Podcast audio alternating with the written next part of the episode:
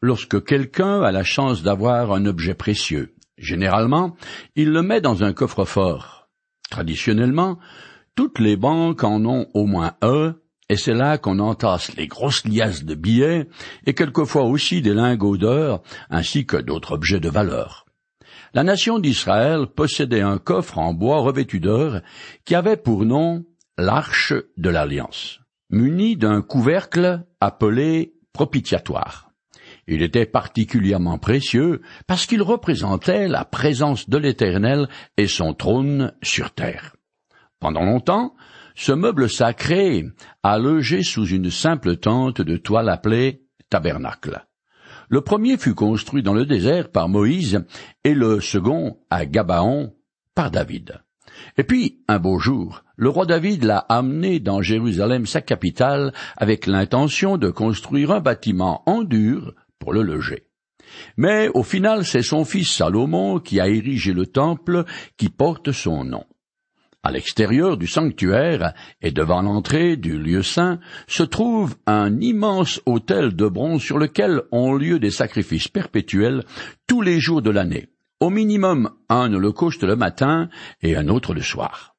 Pour les fêtes et autres célébrations qui ponctuent le calendrier juif, c'est par centaines qu'on immole des animaux, mais ils sont alors mangés. De plus, une fois l'an, pour le Yom Kippour, ou jour des expiations, aussi appelé jour du grand pardon, le grand prêtre entre dans le lieu très saint pour enduire le couvercle du coffre, le propitiatoire, avec du sang frais d'un taureau, puis d'un bouc égorgé. Lévitique chapitre 16. Afin d'obtenir la rémission des péchés du peuple. Ce coffre ou arche de l'alliance, préfigurait Jésus-Christ qui devait venir en tant qu'agneau de Dieu pour s'offrir lui-même une fois pour toutes en sacrifice pour les péchés du monde. En versant son sang sur la croix, le Christ a satisfait la justice parfaite et absolue de l'Éternel. Dieu est dorénavant en paix avec tous ceux qui se confient en Jésus-Christ. L'auteur de l'épître aux Hébreux écrit c'est chaque année que le grand prêtre pénètre dans le sanctuaire avec du sang qui n'est pas le sien. Mais le Christ, lui, n'y est pas entré pour s'offrir plusieurs fois en sacrifice, non. Il est apparu une seule fois, à la fin des temps, pour ôter le péché par son sacrifice. Et comme le sort de tout homme est de mourir une seule fois, après quoi il est jugé par Dieu. De même, le Christ s'est offert une seule fois en sacrifice pour porter les péchés de beaucoup d'hommes. Et il viendra une seconde fois, non plus pour ôter les péchés, mais pour sauver ceux qui attendent de lui leur salut. Hébreux chapitre 9, les versets 25 à 28. Ce passage est de la plus haute importance. Jésus est venu sur terre une première fois pour porter mes fautes sur la croix dans la mesure où je place ma confiance en lui. Il reviendra une deuxième fois, le jour de ma mort, pour me chercher, me soustraire au jugement, m'accorder la vie éternelle et pour m'emmener avec lui dans son ciel. Il a lui-même dit, Personne ne va au Père sans passer par moi. Jean 14, verset 6. L'apôtre Pierre exprime la même idée quand il écrit. C'est en Jésus-Christ seul que se trouve le salut. Dans le monde entier, Dieu n'a jamais donné le nom d'aucun autre homme par lequel nous devions être sauvés. Acte chapitre 4, verset 12. À la veille de sa mise à mort, Jésus a partagé le repas de la Pâque juive avec ses disciples. C'est à ce moment-là qu'il leur a dit ces paroles que je trouve particulièrement réconfortantes. Dans la maison de mon Père, il y a beaucoup de demeures. Je vais vous préparer une place. Lorsque je vous aurai préparé une place, je reviendrai, et je vous prendrai avec moi, afin que vous soyez, vous aussi là où je suis. Jean chapitre 14, les versets 2 et 3. Le Nouveau Testament décrit un peu le royaume des cieux, où tous ceux qui ont placé leur confiance en Jésus passeront l'éternité. Je lis deux passages, le premier de l'apôtre Paul aux Thessaloniciens et le second l'Apocalypse de Jean. Au signal donné, le Seigneur lui-même descendra du ciel, et ceux qui sont morts unis au Christ ressusciteront les premiers. Ensuite, nous qui serons restés en vie à ce moment-là, nous serons enlevés ensemble avec eux dans les nuées pour rencontrer le Seigneur dans les airs. Ainsi, nous serons pour toujours avec le Seigneur. Voici l'attente de Dieu avec les hommes. Il habitera avec eux. Ils seront son peuple et lui. Dieu avec eux sera leur Dieu. Il essuiera toutes larmes de leurs yeux. La mort ne sera plus, et n'y aura plus ni deuil, ni plainte, ni souffrance, car ce qui était autrefois a définitivement disparu. Apocalypse chapitre 21, les versets 3 et 4. Je continue maintenant à lire dans le chapitre 5 du second livre des Chroniques. Dans le coffre, il y avait seulement les deux tablettes de Moïse qu'il avait placées à Horeb lorsque l'Éternel conclut une alliance avec les Israélites à leur sortie d'Égypte de Chroniques chapitre 5 verset 10. À l'origine, le coffre sacré, ou arche de l'Alliance, contenait trois sortes d'articles.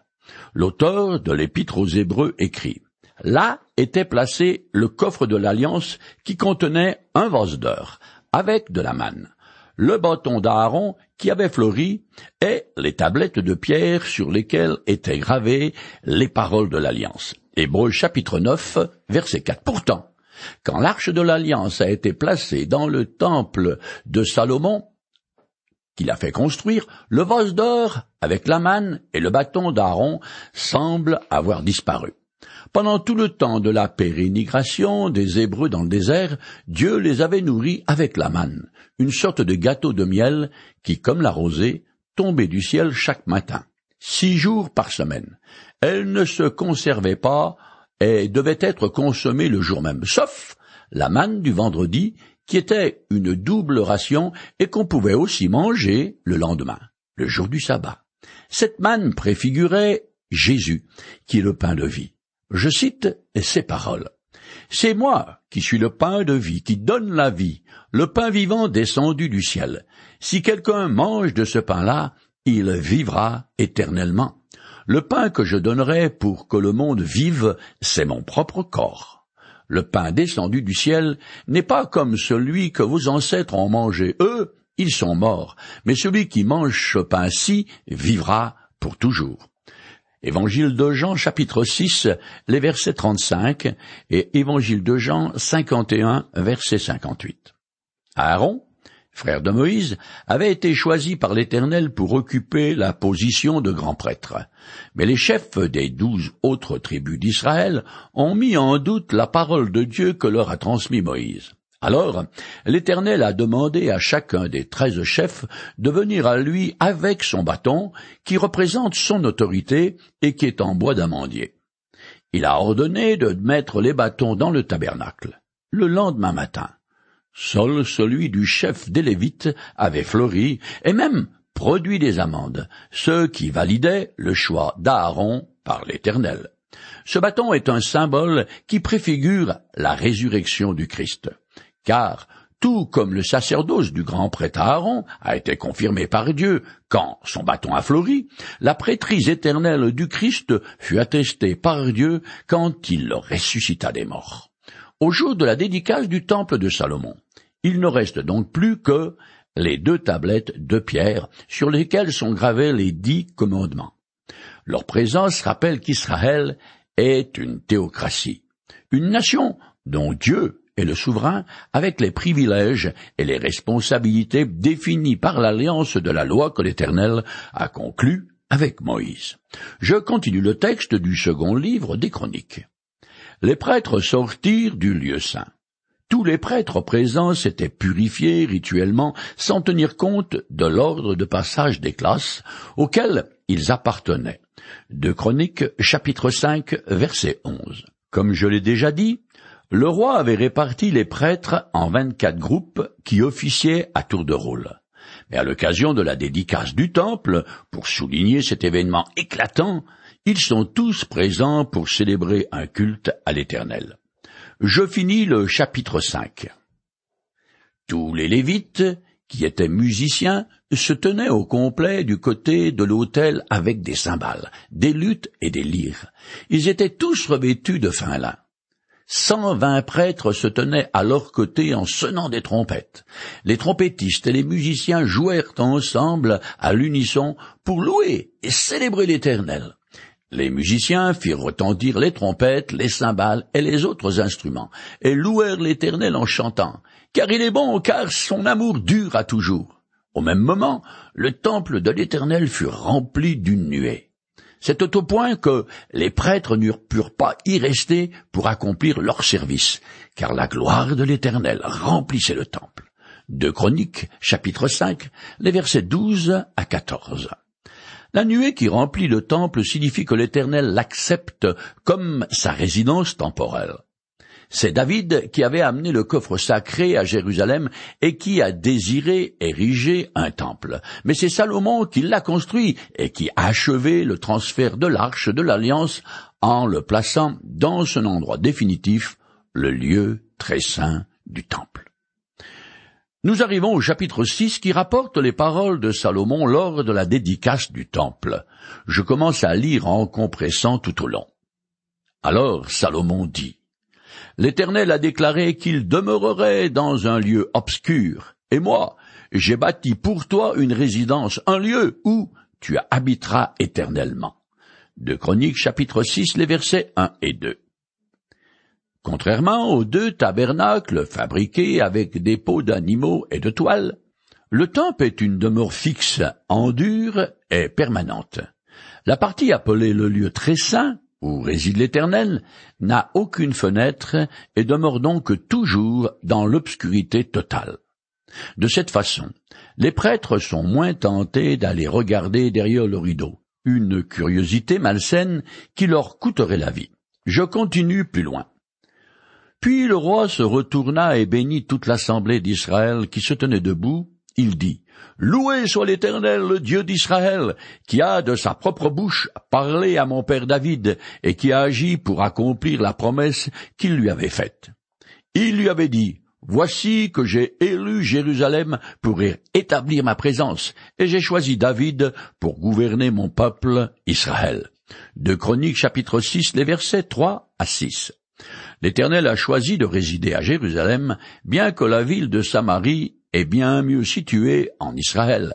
Il est vrai qu'elle n'existait pas encore à cette époque, car elle serait bâtie bien plus tard par Hormi, un puissant roi des dix tribus du Nord, elle deviendra la capitale du royaume. Dotée d'un environnement plus fertile que Jérusalem, Samarie est située sur une colline de mille mètres de haut au milieu d'une vallée riante. Du palais du roi, la vue est magnifique. On voit Jérusalem au sud, le lac de Galilée au nord, le Jourdain à l'est et la Méditerranée à l'ouest. Mais, de façon tout à fait souveraine, l'Éternel a choisi Jérusalem pour y manifester sa gloire.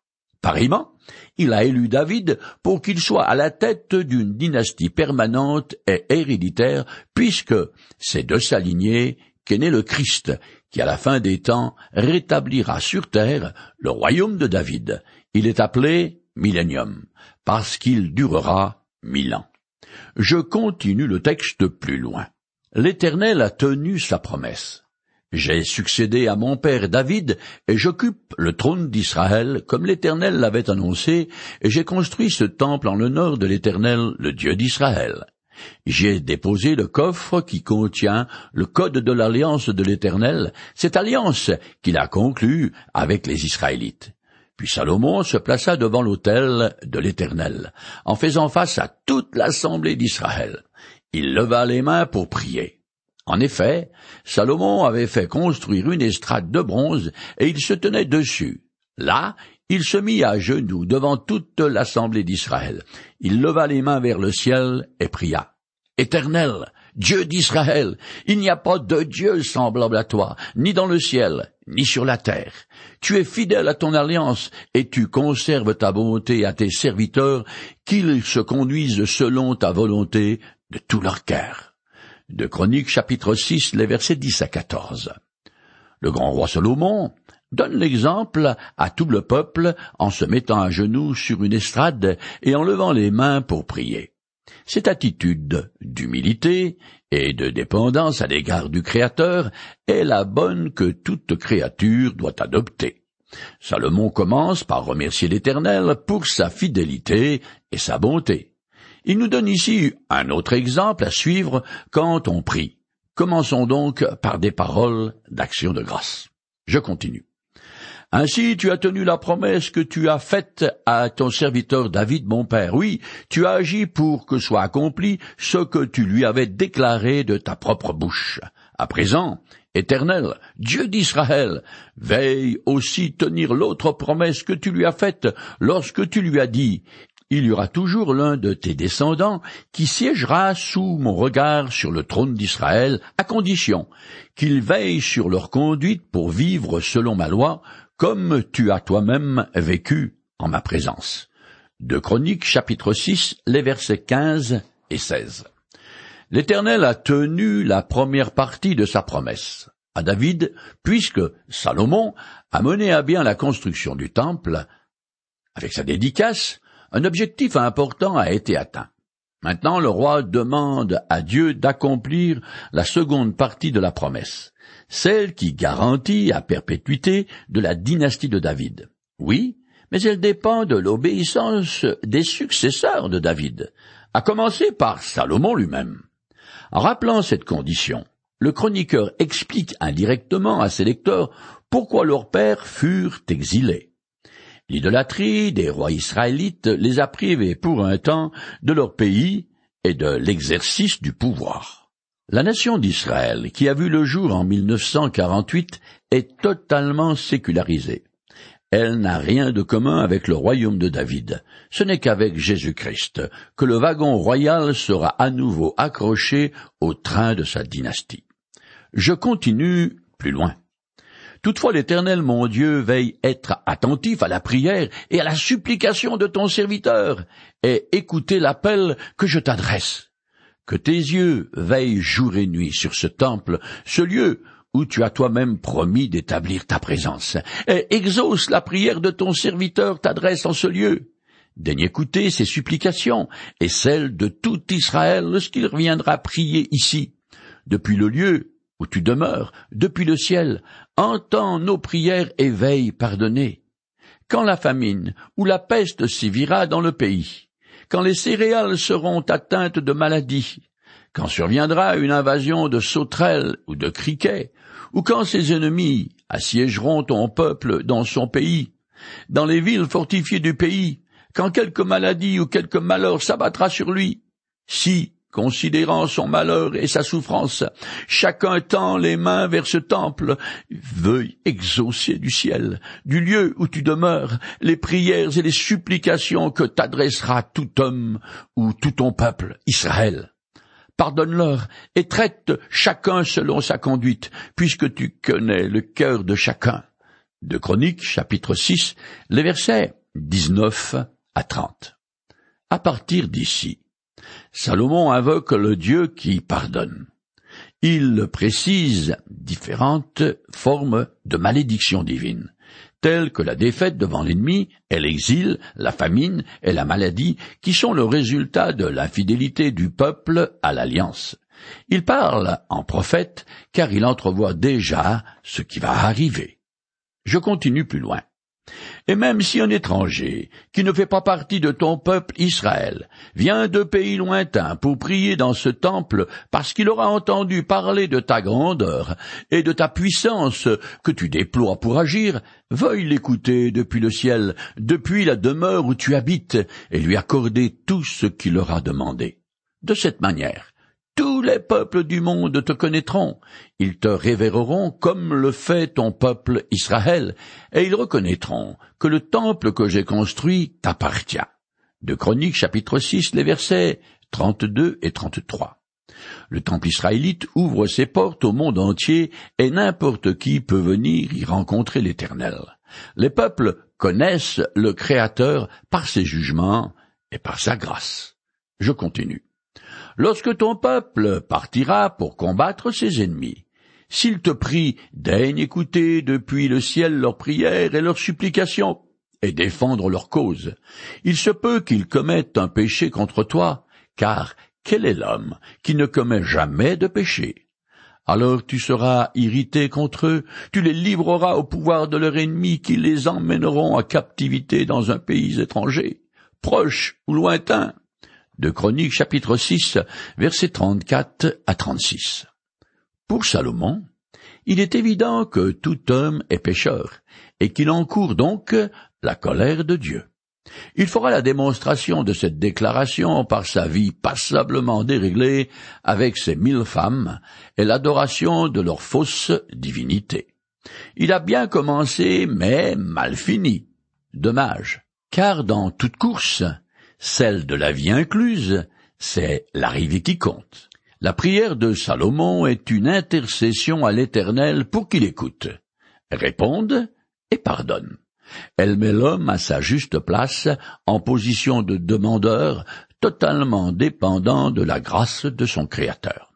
Je continue. S'ils se mettent à réfléchir dans le pays où ils auront été déportés, s'ils t'adressent leurs supplications et qu'ils disent Nous avons péché, nous avons mal agi, nous sommes coupables, s'ils reviennent à toi de tout leur cœur et de tout leur être, alors depuis le ciel, la demeure où tu habites, Veille écouter leurs prières et leurs supplications, et défendre leur cause. Pardonne à ton peuple les péchés qu'il aurait commis contre toi. De Chroniques chapitre 6, les versets 37 à 39. C'est toujours le thème du pardon qui domine. Salomon prophétise que le peuple partira en captivité, ce qui est effectivement arrivé aux deux royaumes israélites du Nord et de Juda. Je continue. Désormais donc, mon Dieu, Veille écouter attentivement et considérer favorablement toute prière faite en ce lieu. Et maintenant, ô Dieu éternel, lève-toi et viens dans le lieu de ta paix. Oh, viens avec ton coffre d'où rayonne euh, ta force et que tes prêtres, éternel Dieu, se parent du salut. Que tes fidèles poussent des cris de joie et qu'ils jouissent du bonheur. Deux Chroniques, chapitre 6, les versets 40 et 41. Cette fin de prière est une citation du psaume 132, les versets 8 à 10. Le chroniqueur a omis d'autres paroles qu'on trouve dans un texte parallèle et qui font référence à deux reprises de la sortie d'Égypte. Le chroniqueur passe sous silence cette étape du peuple hébreu, car pour lui, ce qui compte, c'est l'établissement de la dynastie de David. Ce qui se réalisera quand Jésus-Christ viendra instaurer son règne de mille ans sur terre pour l'auteur, la promesse de l'Éternel à David surpasse tous les grands événements préalables du peuple juif. Que ce soit la sortie d'Égypte ou l'alliance du mont Sinaï avec la promulgation de la loi de Moïse, dans la mesure où le chroniqueur se place selon la perspective divine, il a raison car le Nouveau Testament commence par une référence à David et non à Moïse, tout en montrant que Jésus est un descendant de ce grand roi, ce qui lui donne droit au trône. On peut donc dire que l'auteur des chroniques prophétise la venue du Messie, ce qui n'a rien de surprenant, puisque c'est lui le personnage le plus important de toute l'histoire d'Israël et de l'humanité, parce qu'il est venu avec la mission divine de devenir l'agneau de Dieu qui enlève le péché du monde. Il s'est offert lui-même en sacrifice afin d'obtenir le pardon de nos fautes les vôtres et les miennes, et pour nous donner la vie éternelle.